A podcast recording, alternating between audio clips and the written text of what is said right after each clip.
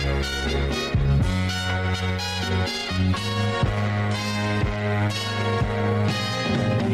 girl, what you doing down there? Dancing alone every night while I live right above you. I can hear your music playing. I can feel your body swaying.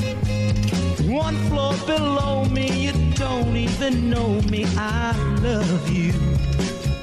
Oh, my darling, not three times on the ceiling if you want me. Mm, twice on the pipe if the answer is no. Ya estamos en el círculo de espera. Acompáñanos a tomar turno y hablar de béisbol con un toque relajado. Aquí empieza Círculo de Espera. de espera.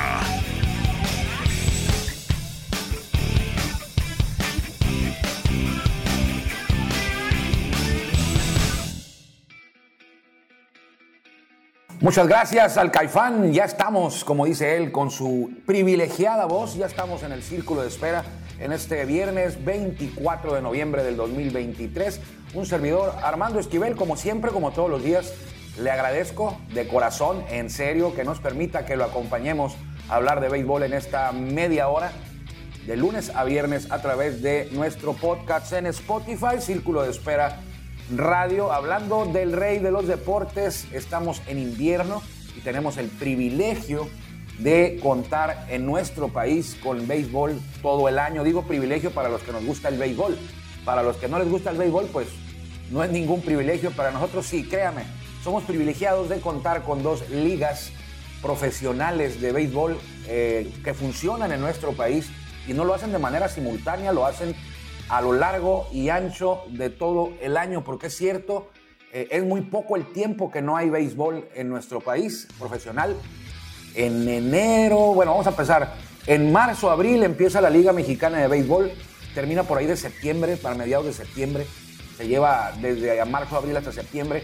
Quizá ahí esos últimos días de septiembre no haya béisbol, pero bueno, está la Serie Mundial, no pasa nada, están los playoffs de las grandes ligas terminan los playoffs de las grandes ligas, termina la Serie Mundial y ya estamos inmiscuidos como por ahí de la segunda semana, tercera de lo que es la Liga Mexicana del Pacífico, que es lo que estamos viviendo en este preciso momento, por ahí del mes de noviembre. Y cuando termina la Liga Mexicana del Pacífico es en enero, eh, con los, playoffs son en enero, más o menos, arrancando el año arrancan los playoffs, porque la temporada regular termina a finales de diciembre, por ahí Navidad, por ahí en Año Nuevo, la la han movido últimamente antes terminaba a final de año, ahora creo que termina pasando la Navidad y ya empezando los últimos días del año de este año son los playoffs. Vamos a revisar ahí el calendario. Termina la temporada en enero con toda la serie final de la Liga Mexicana del Pacífico. Y luego se viene la serie del Caribe en febrero. De hecho, todo el mes de enero son la, los playoffs y la final de la Liga Mexicana del Pacífico. Y ya en febrero, pues es el playoff, perdón, es la serie del Caribe y cuando está la Serie del Caribe, pues ya reportaron los, los pitchers y los catchers a grandes ligas.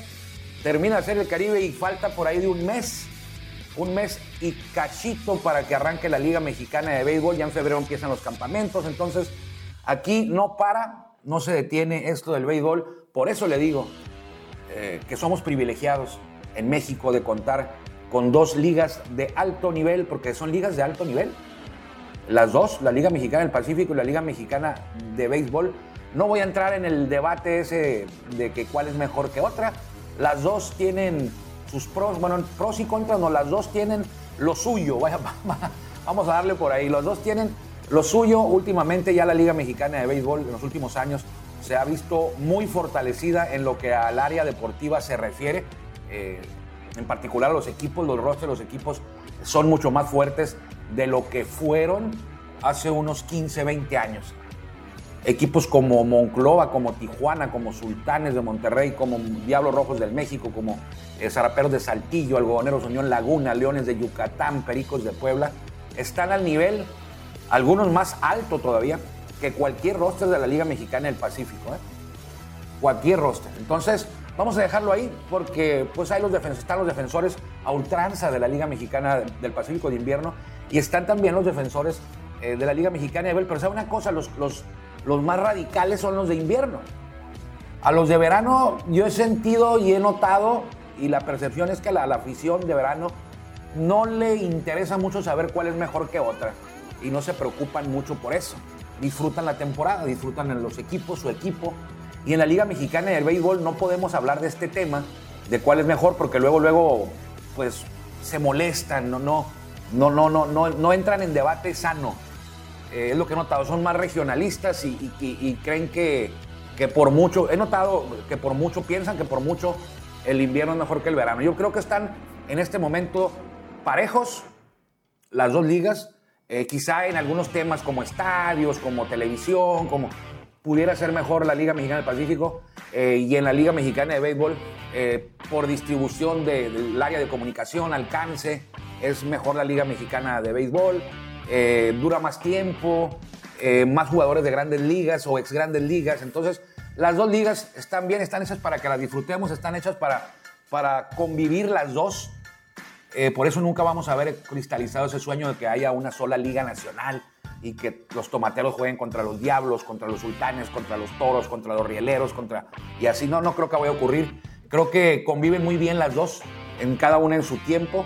Entonces vamos a dejarlo por ahí. Ayer terminó la primera vuelta de la Liga Mexicana del Pacífico, porque la Liga de Invierno se divide en dos partes, dos mitades, y se evalúan cada una por separado y al final se hace la sumatoria y se determina quiénes avanzan a playoff. Bueno, hoy se, ayer se entregaron los primeros puntos, los de la primera vuelta, Eh, nada más rapidito.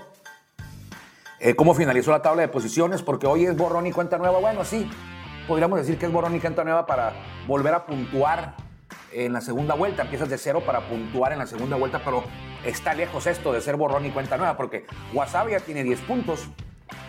Wasabi agarró 10 puntos en la primera vuelta, tomó 10 puntos en la primera vuelta, porque terminó en primer lugar, 23 ganados, 12 perdidos. Y con esos 10 puntos que tiene en la primera vuelta, ya está en playoff. Ya está en playoff. ¿Por qué? Porque eh, lo peor que le puede ocurrir a Wasabi es que en la segunda vuelta quede en décimo lugar, algo que no va a ocurrir. Si eso llegara a pasar, que sería algo rarísimo, extraño, sumaría 13.5 puntos, los 10 de la primera vuelta y 3.5 de la segunda vuelta. Con esos 13.5 puntos estaría en playoff.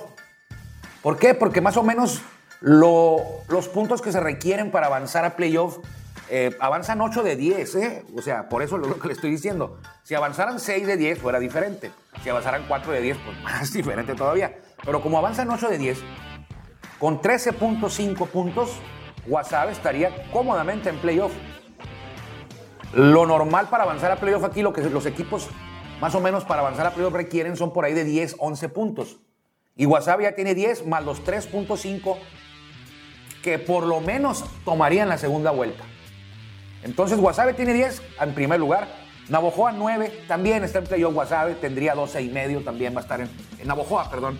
También avanzarían los mayos a playoff. Entonces Wasabi y Navojoa, como quien dice, eh, ya están en playoff. Y, y- matemáticamente, ¿eh? o sea, no va a pasar algo, no, no puede ocurrir nada que los dejara fuera de playoff a Wasabi y a Navojoa. Culiacán tercero con 8. Culiacán requeriría, pues, para meterse a playoff que en la segunda vuelta, pues finalizar en octavo por ahí, en séptimo. Se mete a playoff, hasta en noveno puede ser en la segunda vuelta y se mete a playoff. En cuarto lugar, los Mochis con siete puntos se van a llevar. Mazatlán se va a llevar seis, o se llevó seis. Eh, Hermosillo, cinco y medio. Mexicali, cinco. Obregón, cuatro y medio. Jalisco en penúltimo lugar, fuera de playoff en este momento, tiene cuatro puntos. Y en el sótano, ¿qué le dije yo cuando empezó la temporada? El sotanero va a ser Sultanes de Monterrey, con todo y que tú tienen a, Ben- a Vinicio Castilla como manejador. Tienen a Vinicio Castilla para como manejador, pero no tienen equipo. Es un desperdicio. No sé cuánto le estén pagando a Vinicio Castilla tener esta estrella manejando. Estrella como jugador, porque Vinicio Castilla como manager pues, no ha hecho nada, ¿no? Y ha tenido, ha dirigido algunas temporadas ya en la Liga Mexicana del Pacífico. Entonces, Sultanes fue el peor con tres y medio. Eh, curioso porque Mazatlán estaba ayer en el penúltimo lugar y subió hasta el quinto. Hasta el quinto lugar subieron los eh, venados de Mazatlán. Llegó, me llegó un boletín ayer de los, de los eh, venados de Mazatlán después de que terminó el juego y se repartieron los puntos. Y me llamaba la atención, o me llama la atención, que lo hacen como, como festejo. Mire, Los eh, Venados de Mazatlán estaban en penúltimo lugar y con ganar ayer y completar la barrida, subieron hasta el quinto y tienen récord perdedor y lo ponen como si hubiera sido un triunfo. Pone, el boletín dice, Venados de Mazatlán logró resurgir en el momento preciso para apoderarse, o sea, se apoderaron del quinto lugar. se apoderaron del quinto lugar. Es un logro. Tienen récord perdedor. El triunfo dejó a los porteños con récord de 17-18. Así dice el boletín. Está bien redactado, ¿no? Digo, pero pues claro, es, el, área de prensa de los, venados. Tienen que resaltar algo de haber estado en noveno hace dos días. Eh, de repente se, se aprovecharon de los pobres charros de Jalisco, que ya tumbaron al manager. Por cierto, Gil Velázquez ya no es más el manager de los eh, charros de Jalisco. Pero leyendo el boletín dije, mira, están exagerando aquí, ¿no? Se apoderaron del quinto lugar. Pero bueno, eh, así es esto, es una temporada que yo he escuchado que dicen que la, Liga Mexicana del Pacífico son tres temporadas en una, sí cierto, la primera, la primera vuelta eh, es la más floja siempre. Guasave hizo lo suyo y se quedó en primer lugar. La segunda ya los equipos se refuerzan, ven cuáles son, cuál es el área de oportunidad en cada uno de sus rosters y tratan de reforzarse para llegar a ritmo. Hay que tomar ritmo al cerrar, tomando buen ritmo para llegar a playoff bien aceitaditos, ¿no? Que es la tercera, la tercera parte de la temporada. O hay quien dice, es la tercera temporada del 2024. La primera vuelta es la primera, la segunda vuelta es la segunda y, la, y los playoffs son la tercera temporada en la Liga Mexicana del Pacífico. Entonces, así quedaron la primera vuelta y hoy rapidito, ayer terminó, y hoy rapidito ya arrancan lo que es eh, la segunda vuelta en la Liga Mexicana del Pacífico. Le decía yo que corrieron a Gil Velázquez. Creo que ya es el, el segundo manager cesado. Gil Velázquez de los Charros. Se fue también eh, Jerry Álvarez de los Yaquis de Ciudad Obregón. ¿Y quién más ha cambiado de, manager? Creo que nada más ellos, ¿no? Navojoa, Guasave, los Mochis, Mazatlán. Siguen los mismos. Hermosillo también, Mexicali también, Obregón, Jalisco y Monterrey. Sí, nada más Obregón. Cambió manager.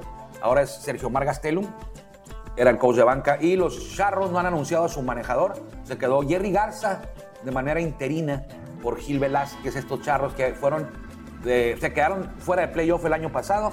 Y esta temporada, pues para allá van, si no pasa algo, eh, algo, algo, algo, algo que les haga dar un giro de 180 grados para tomar ritmo rumbo a la postemporada, porque se viene la segunda vuelta aquí en la Liga Mexicana del Pacífico. Hay que echarle muchísimas ganas para quedar fuera de playoff y los charros han estado constantes en ese rubro, así que, y fíjense, andan comprando equipo en la Liga Mexicana de Béisbol y el que tienen en el invierno les ha ido mal. Pero bueno, no hace mucho fueron campeones, ¿no? Estamos siendo muy estrictos con ellos. Una directiva muy buena ahí en Jalisco. Los charros que ahora también son los eh, que van a partir el pastel con, en la Liga Mexicana de Béisbol al adquirir la franquicia de Mariachis de Guadalajara. Ya no es más Mariachis de Guadalajara, ahora son Charros de Jalisco en invierno y en verano también con la misma directiva, tal y como ocurre con los Sultanes de Monterrey. Eh, esperemos que no hagan lo mismo, eh, los Charros, los Charros de Jalisco que como Sultanes. Sultanes eh, creo que le dedica más, toda la fuerza va para el equipo de verano y el del invierno lo traen por ahí como que, bueno, no, hay que competir ahí, así, así, esa percepción tengo yo de, de lo que ocurre en Monterrey con sus dos equipos. Ojalá que en Charros, en Guadalajara, eh, no pase lo mismo, que sea equipos competitivos en las dos ligas, más que nada equipos competitivos, porque eso, eso no es secundario, pero eso, eso es otra cosa, más que nada que sea la directiva le dé el mismo interés a los dos frentes, a las dos ligas. Creo que en Monterrey no ocurre así. Pero bueno, ayer, fíjese, hablando de, de, bueno, no, no, tiene nada que ver con lo que estamos hablando ahorita de la Liga Mexicana del Pacífico, pero ayer estábamos hablando de la boleta del Salón de la Fama de grandes ligas para Cooperstown. Y le daba yo a conocer una lista de nombres bateadores. Ayer fueron puros bateadores. Y le decía quiénes van a entrar. Si usted no escuchó el de ayer, le recomiendo que lo escuche para que no se me pierda ahorita. Hablábamos de nombres, de todos los nombres que están en la boleta. Y yo le decía que eran 26, por ahí de más o menos unos, 20, unos 19, 18 bateadores. Y de esos 18, yo le decía que era iban a entrar nada más dos. Adrián Beltré y quizá Carlos Beltrán. Ellos dos. Nada más. Yo le decía que Alex Rodríguez no va a entrar, pero es por otro tema, ¿no? El nombre, las mejores estadísticas de, de esta boleta las tiene Alex Rodríguez. Él debería estar de manera automática en el Salón de la Fama, pues no, ya van dos veces que lo intenta y no, no, no obtiene el 75% de los votos. De eso se ha quedado muy lejos, con 35.7. Entonces ayer yo le decía que Adrián Beltré va a entrar, Carlos Beltrán también. Le dije yo, puede que sean, lo más seguro es que van a ser dos y quizá tres, o sea, uno más. Entre ese uno más podrían meterse Todd Helton o Manny Ramírez. Creo que Manny Ramírez no por el problema de sustancias prohibidas, entonces lo seguro es que vayan a entrar dos y a lo mejor tres. Y yo decía rapidito, es más, ni casi ni hablé. Luego, luego le dije, bueno, Adrián González, un mexicano que está en esa lista, yo le decía, pues no, no va a entrar. No va a entrar Adrián González, es su primera aparición en la boleta.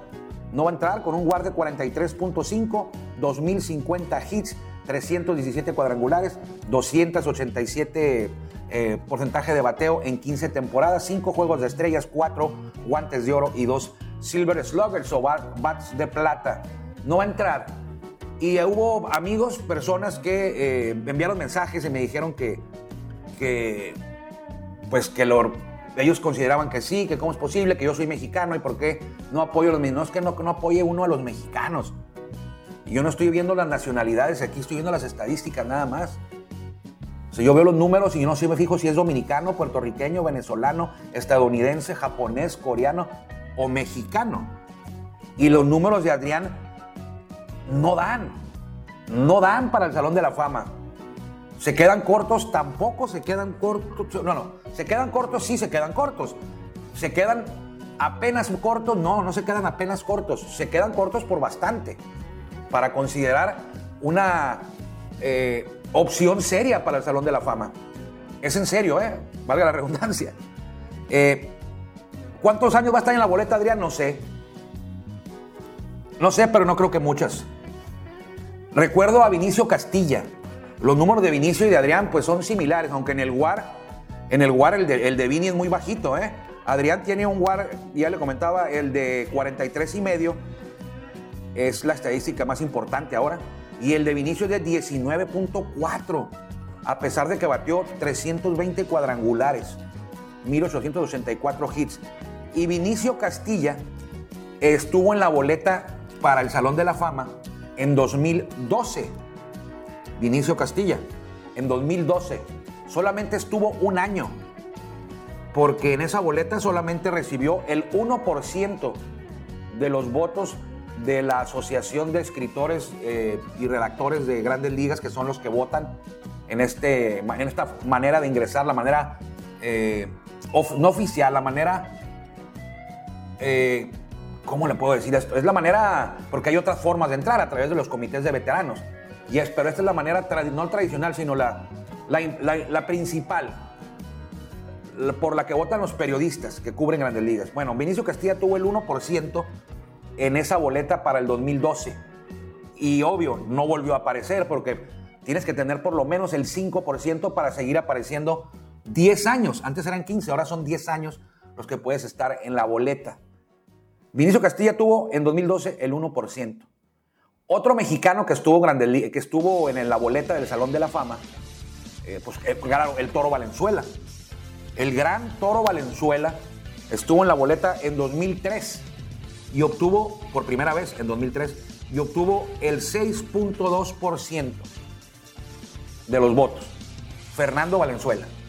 Para ingresar al Salón de la Fama se requiere tener el 75% de los votos. Fernando Valenzuela, el 6.2%. Pero como superó el 5%, apareció en la boleta del 2004. En el 2004 obtuvo el 3.8% de los votos. Ya no volvió a aparecer, fue su despedida en la segunda boleta. Para la del 2005 ya no estaba el nombre de Fernando Valenzuela. ¿Por qué tuvo el 6.2 en el 2003 y por qué tuvo el 3.8 en el 2004? No entiendo. O sea, alguien votó por él y al otro año ya no. Lo que yo le comentaba ayer. ¿Cómo es posible que si hoy digo que sí debe estar Fernando Valenzuela, al otro año no? Quizá podría ser de que hubo algunos cambios en los en el padrón de, de, de votantes, que hayan cambiado algunos, que hayan muerto, que hayan dejado de pertenecer a la Asociación de Escritores y Redactores de Grandes Ligas. No sé, pero no entiendo, o sea, dices tú, bueno, Fernando tuvo cualquiera, ¿no? Cualquier jugador, o sea, no sé, eh, el que usted quiera. Omar Vizquel tuvo el 30% el 2019 y para el 2020 tuvo el 45%. ¿Cómo? ¿Por qué? ¿Por qué quién votó que no? ¿Por qué quien no votó por él un año, al otro año sí? Pero bueno, es otra cosa. Dos mexicanos que estuvieron en la boleta se quedaron muy cortos, muy lejos. Otros mexicanos destacados, Jorge Horta en el 93, cuando fue su primer año para estar en la boleta, ni siquiera estuvo en la boleta. Aurelio López tampoco. Creo que nada más ellos dos y ahora Adrián son los mexicanos que han estado en una boleta para ingresar a grandes ligas. Entonces ayer mencionaba yo que Adrián pues no, no le veía yo cómo. Y me decía, no, pues es que hay que apoyar a los mexicanos y que, espérame, pues no es de mexicanos, no es de banderas aquí. Aquí yo no lo voy a engañar, yo sé que, yo sé que hay otras, otras voces en México, otros periodistas en México que eh, se enredan en la bandera de México y le dicen a usted cosas del corazón que le sale a ellos. Que Fernando debe estar en el Salón de la Fama. No, no debe estar en el Salón de la Fama. Si es por estadísticas, no debe. Que sea de porque Fernando, que lo que hizo por el béisbol en México, lo que hizo en Grandes Ligas, revivió. Fernando, eh, voy, a hacerle, voy a serle sincero, ¿eh? Voy a serle muy sincero, no se me vaya a molestar, pero Fernando jugó 17 temporadas en Grandes Ligas. ¿Cuántas temporadas de Fernando fueron buenas? Dígame. ¿Seis temporadas o siete? Vamos a ponerle en siete. Porque en una de ellas tuvo marca de 14-14, efectividad de 4. Tuvo seis temporadas buenas. Con seis temporadas muy buenas, no eres salón de la fama. Le retiraron el número a los Dodgers, excelente. ahí sí. Un ícono, una leyenda de los Dodgers, sí. Pero para el Salón de la Fama con seis temporadas, no da ganó 173 juegos y perdió 153. Fernando. Entonces, discúlpeme, discúlpeme, pero no, yo no estoy aquí para engañarlo. Y estoy aquí para decirle que no se deje engañar. No se deje llevar por el corazón, no se deje llevar por voces de colegas periodistas que Fernando es una injusticia. No, no es una injusticia. Quisiéramos que estuviera claro, todos quisiéramos, pero yo entiendo por qué no está. Y no voy a empezar a hablar de racismo, porque es la clásica, ¿no? Ah, es no, pues es que son no fuera güerito porque ahí no. No es por ahí, yo se lo aseguro, no va por ahí. No es de racismo. Oye, no hubiera ningún dominicano, ningún afroamericano, ningún eh, puertorriqueño, ningún venezolano, ningún cubano en grandes ligas, en, el Salón de la Fama. No es por ahí, no es por ahí. Eh, Fernando no tiene los números. Eh, a mí me gustaría mucho que estuviera así, pero veo lo que hay y digo, no, pues no, no le alcanza. Yo tanto que me quejo de que entran jugadores como Harold Baines, como Ted Simmons, como varios que hay, hay Fred Lindstrom, hay varios. Este de los Piratas, el que pegó el jonrón en la Serie Mundial, se me va el nombre. Eh, otro que no tiene los números para entrar. Ni Phil Risuto tiene los números para entrar. Y ahí está. No tuvo los números para haber entrado y ahí está. Pero aquí no se puede sacar a nadie, ¿no? Ya estás comiendo ahí, no pueden sacarte de la cena. Te colaste. Party Crasher. Ni modo. Este, entonces, bueno, ahí lo dejamos con lo de Adrián. Adrián, eh, un gran jugador, sí, extraordinario jugador, sí. Eh, de esos que hicieron época, de esos eh, jugadores generacionales, no. No, por favor, Adrián no se puede sentar en la mesa con, a comer con, con, Albert Pujols, con Miguel Cabrera, con, con Tony Wynn, con George Brett, con Kirby Packett, con Mickey Mantle. No, no, no, no da. No da, en serio. No, no cuadra. Y que aquí no hay mesas que más débiles y más. Este es el salón de la fama. Pero bueno. Ayer hablábamos de los bateadores. Nos faltaba revisar los pitchers que están en la boleta. Andy Pettit es el mejor pitcher en lo que a WAR se refiere en esa boleta para elegir a los inmortales generación 2024. Las votaciones se van a conocer por ahí en enero, los resultados de la votación. Andy Pettit, 60.2 de WAR, ganó 256 juegos y perdió 153 en temporada regular. Este, a eso súmele que en playoff fue un monstruo. fue un monstruo Andy Pérez, Clemens, todos los que David Wells, eh, el Duque Hernández, todos los que picharon con los Yankees en, esos, en esa dinastía de Derek Jeter, Bernie Williams, Jorge Posada, todos ellos. Eh, el mejor en playoff era Andy Pérez, el zurdo. Eh, él ganaba los juegos importantes, los juegos que revivían los Yankees. Era Andy Pérez. 3.85 de efectividad, 2.448 ponches, un, un, whip de 1.351 en 18 años. Eh, no, va a entrar. por los números debería entrar, pero no va a ingresar al Salón de la Fama por el mismo tema de Roger Clemens, por el mismo tema de Barry Bonds, por el mismo tema de Mark Maguire, por el mismo tema de Sammy Sosa, por el mismo tema de Rafael Palmeiro y algunos más. Andy Pérez, no, es Alex Rodríguez también igual. Ese es el tema con, Alex, eh, con Andy Pérez. Si no tuviera ese tema eh, arrastrándolo, ya estuviera en el Salón de la Fama porque está en su sexta, es su sexta boleta la, actual, ya estuvo en cinco y no, no avanzó. El año pasado tuvo 17.0 eh, de porcentaje de votos, no va a entrar. El siguiente es Mark Burley, él va para su cuarta boleta este año, eh, guarde 59.1 214 ganados, 260 perdidos, 381 de efectividad, 1870 ponches, un whip de 1.281 en 16 años. El año pasado tuvo el 10.8% de los votos. No va a entrar. Él por, por los números. Creo que no. Bartolo Colón debuta en la boleta, ya también entraron en el romanticismo de que, mira, Bartolo ganó, me, decían en Béisbol Sin Fronteras, oye, es que Bartolo ganó más juegos que Pedro Martínez. Y yo contestaba, ¿y fue mejor que Pedro Martínez? No, pero ganó más juegos. ¿Y fue mejor que Pedro Martínez? No. Y por mucho fue mejor Pedro Martínez que Bartolo Colón. Bartolo Colón es uno de los típicos casos de acumulación. Jugó 21 temporadas. Su WAR en 21 temporadas, su WAR fue de 46.2. El WAR de Pérez en 18 temporadas, tres menos que, que Colón, fue 60.2. El guardia Mark Burley en cinco temporadas menos que Colón fue 59.1. O sea, 13 puntos más que Colón. Colón tiene 247 ganados porque fue un acumulador. Su porcentaje de carreras limpias admitidas es de 4.12. Un, un, salón de la fama no puede tener en sus, entre sus inmortales a un pitcher que tuvo efectividad de 4.12. Y hágale como quiera. Efectividad de 4.12 en el Salón de la Fama, yo no votaría por él. Entonces, eh, Colón ganó un Sayán, cuatro juegos de estrellas y jugó 21 años. Le pegó un jorrón a los padres. Esa es su, su, su imagen más recordada, ¿no? Su highlight más recordado es ese. James Shields no va a estar en el Salón de la Fama. Su primer año es este del 2023-24. 30.7 de WAR.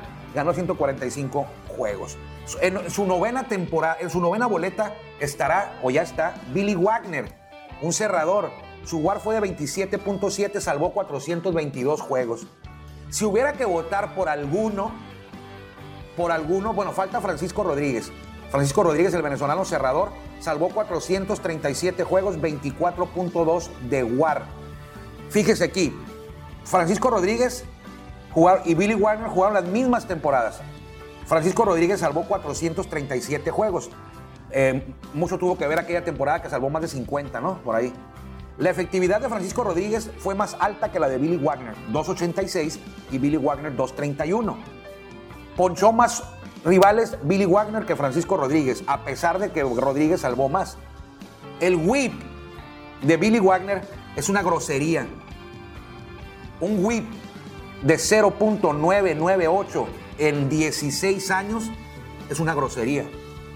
Era imbateable este tipo. 0.998 de whip. El de Francisco Rodríguez es bueno, es muy bueno también. 1.15 es el whip de Francisco Rodríguez. El año pasado Francisco Rodríguez tuvo el 10.8% de los votos. Rodríguez lo que, le, lo lo opaca es el tema de violencia doméstica también. Estuvo involucrado en un tema así medio grave. Y Billy Wagner no.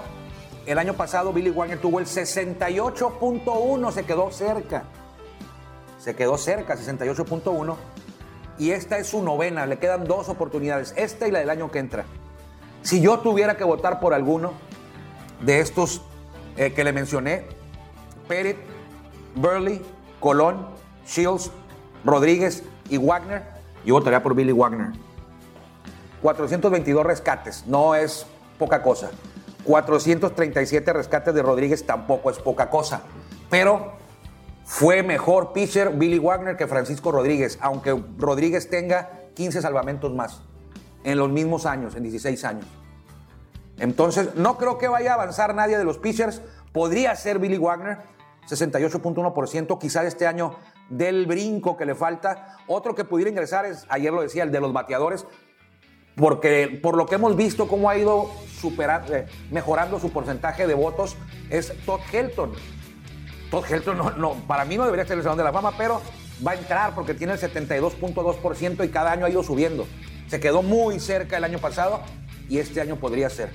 Todd Helton, entonces a final de cuentas, podrían ingresar al Salón de la Fama este año en esta boleta Adrián Beltré, Carlos Beltrán, Todd Helton y Billy Wagner. Ya son cuatro, ¿no? Ayer le dije que tres, pero bueno, ya, ya, ya como que Billy Wagner, por lo que vi, que tiene 69% de votos, 67, ¿cuánto le dije? 68. Es probable que ingrese este año. Entonces, terminamos con el Salón de la Fama para que vea que no nada más es hablar y decir, no, es que Adrián tiene que entrar, eh, Manny Ramírez también, eh, Alex Rodríguez eh, no va a entrar, pero, pero debería de entrar Alex Rodríguez, facilito. Si entró Derek Jeter, debería entrar Adrián, Alex Rodríguez. Pero son diferentes las carreras, ¿no? Uno es como que el bueno de la película, Derek Jeter, amigo de Michael Jordan y todo lo patrocinaba. Y Derek Jeter, now batting for the Yankees, number two. Derek Jeter, number two. Hasta, hasta icónico ese era el anuncio que para cuando bateaba en el Yankee Stadium. Y el de Ale Rodríguez es como el ogro, el villano. Anduvo hasta con Jennifer López, ¿no? Es diferente la percepción. Y aparte, pues Ale Rodríguez estuvo involucrado en el, tema este de sustancias prohibidas. Creo que hasta lo aceptó, lo suspendieron. No va a ocurrir, no va a entrar Ale Rodríguez. Entonces, ahí se lo dejo para que se ahorre usted el tiempo de andar buscando. Ya me lo tomé yo, ya me tomé yo la molestia, que para mí no es ninguna molestia, eh, revisar y estudiar béisbol. No hay alguna universidad de béisbol, una carrera que sea licenciado en béisbol. Esa carrera cada quien la estudia por sí, por su propia cuenta. Hay libros, hay estadísticas, hay internet, hay historia y cada uno va adquiriendo sus créditos en cada materia, en picheo, en bateo, en historia, el béisbol, eh, como si fueran eh, asignaturas, ¿no? Eh, clases, cursos de cada uno de los temas, en libros muy buenos, hay libros muy buenos. está el internet, antes sí se batallaba, ahora está el internet y es una chulada. Es una chulada de poder estudiar de béisbol, tener tu licenciatura en béisbol, tu maestría en béisbol y tu doctorado en béisbol. Doctorado no creo que haya muchos que tengan doctorado ni maestría. Yo ahí ando como queriéndome graduar en este tema. Saludos a Cristian Reyes, saludos a Ismael Peña, Isaac Guerrero, a Emilio Urrea, a toda la gente que nos escucha. Terminamos la semana eh, muy contentos, muy contentos hablando de béisbol. Hemos aprendido mucho eh, nosotros y ustedes en este espacio de círculo de espera que hacemos con mucho, mucho gusto. El lunes el lunes le seguimos, si Dios quiere. El lunes le seguimos hablando del, rey de los deportes. Seguramente habrá algún tema que desarrollar, algún tema que tratar, porque esto del béisbol no termina nunca. Nos vamos a ir nosotros y vendrán nuevas generaciones que seguirán, seguirán haciendo historia en el terreno de juego y haciendo historia en lo que a periodismo deportivo se refiere. Mi buen amigo también que nos escucha, eh, colega de los colegas ah, avanzados que tengo, eh, que me da mucho gusto en Ensenada, Baja California, mi colega Marco Antonio Domínguez, AGP Deportes, es el referente de la actividad deportiva ahí en Ensenada, que hace mucho no me doy la vuelta para allá, al bello puerto de Ensenada. Eh, próximamente, ya que pasa un poquito el frío que acaba de llegar, entonces falta rato para que vaya.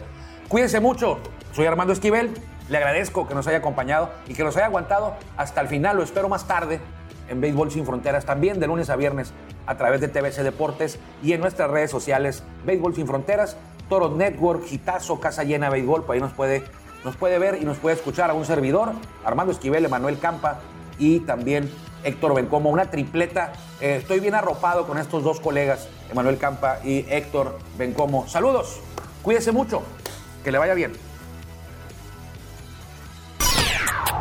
Gracias por acompañarnos en el Círculo de Espera.